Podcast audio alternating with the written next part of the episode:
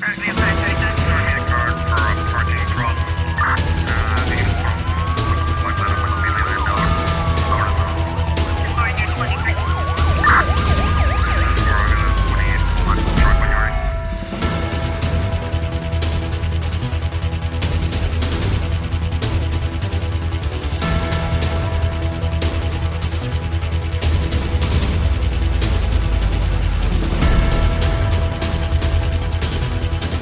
Um homem de 40 anos morreu ao início da tarde desta quinta-feira na sequência do despiste de uma viatura da Caixa Aberta ocorrido na localidade de Boca de Mocho, Conselho da Ribeira Grande, em Santo Antão. Outras quatro pessoas tiveram ferimentos leves. O acidente envolveu uma carrinha Toyota que seguia no sentido Mocho-Cruzinha. O comandante da esquadra policial da Ribeira Grande, Adelino Monteiro, explicou que o condutor terá perdido o controlo da viatura quando fazia uma curva. O veículo acabou por cair numa ravina onde onde ficou capotado. A delegada de saúde da Ribeira Grande, Florentina Lima, que fez o levantamento do corpo por volta das quatro da tarde, disse que, eh, de entre as causas, o indivíduo morreu por politraumatismo, principalmente nas regiões torácica e eh, abdominal.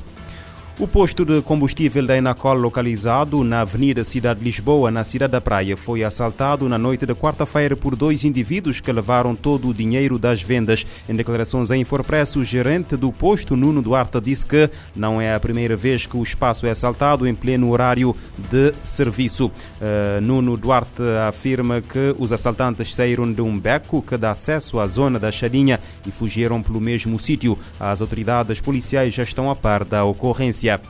Cerca de 30 mil pessoas fugiram da violência entre grupos armados no leste do Sudão do Sul em menos de uma semana, na véspera do Natal. Informação divulgada esta quinta-feira pelo Gabinete Humanitário da Organização das Nações Unidas. O conflito iniciou quando jovens armados da etnia Nuer lançaram um ataque a comunidades Murli em áreas do estado de Jonglei. As autoridades confirmaram que o primeiro ataque fatal ocorreu na aldeia de Lanã. Além das dezenas de mortes, houve dispersão do gado, destruição de propriedades e deslocamento de civis. Cerca de 5 mil pessoas, incluindo mulheres e crianças, chegaram à cidade de Pibor após deixarem suas casas em Gumuruk e Leguangol. A coordenadora humanitária do Sudão do Sul, Sara Niante, enfatiza que as populações já sofrem o suficiente. Ela lembrou que civis, especialmente os mais vulneráveis, como mulheres, crianças, idosos e deficientes, suportam o peso da crise prolongada. A missão da ONU no Sudão do Sul, UNMIS, a União Africana, o Bloco Regional IGAD e os integrantes do órgão que supervisiona o acordo de paz entre as partes em conflito no Sudão do Sul repudiaram os atos. Os parceiros incluem a chamada Troika com os Estados Unidos, o Reino Unido, a Noruega e a União Europeia. Em comunicado, o grupo destaca grave preocupação com a escalada da violência em andamento, além da perda de vidas e dos relatos do suposto uso de armamento pesado. Em nome de toda a comunidade humanitária, Niante pediu o fim da violência. O apelo feito aos homens armados é que respeitem o direito humanitário internacional e garantam a proteção dos civis e trabalhadores de auxílio. A chefe humanitária apontou ainda a impunidade como um fator que perpetua a situação e se evidencia como a principal causa de conflitos e da insegurança ao pedir a responsabilização dos envolvidos. Da ONU News em Nova York, Pauline Batista. Os confrontos entre milícias são comuns no Sudão do Sul. Pelo menos 166 pessoas foram mortas e 237 feridas em quatro meses em confrontos entre milícias armadas eh, no estado do Alto Nilo, no noroeste do Sudão Meridional.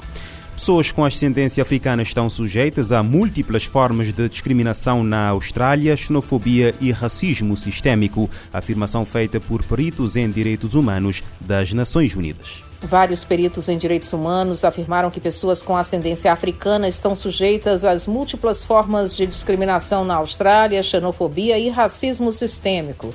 O grupo de especialistas em pessoas descendentes de africanos diz que o racismo está ocorrendo em todas as esferas da predominantemente branca Austrália. As conclusões foram divulgadas após uma visita de 10 dias ao país, na qual expressaram sérias preocupações com o que chamaram de injúrias raciais, abuso de autoridade, policiamento em extremo, baixa proteção e violência, além de perfilamento racial. A presidente dos especialistas, Catherine Macula, ouviu relatos de discurso de ódio e do uso de estereótipos raciais partindo de alguns políticos e pela mídia da Austrália. Uma pesquisa documentou a experiência de jovens australianos africanos em escolas que são alvo de bullying racista, sem nada acontecer.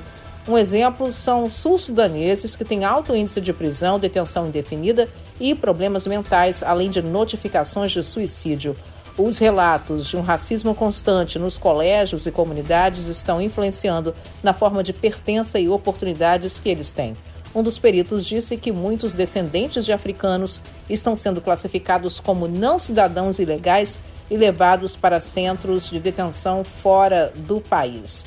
Os peritos pediram que todos os menores sejam descriminalizados e voltem para suas famílias e comunidades, e que é hora de ter uma política centrada na saúde pública e que possa investigar as causas subliminares da delinquência juvenil na Austrália. Da ONU News em Nova York, Mônica Grayle. O grupo de trabalho deve apresentar um relatório final ao Conselho de Direitos Humanos da ONU em setembro do próximo ano. Para já denuncia injúrias raciais, abuso de autoridade, baixa proteção e violência como situações em que as pessoas de ascendência africana estão sujeitas na Austrália.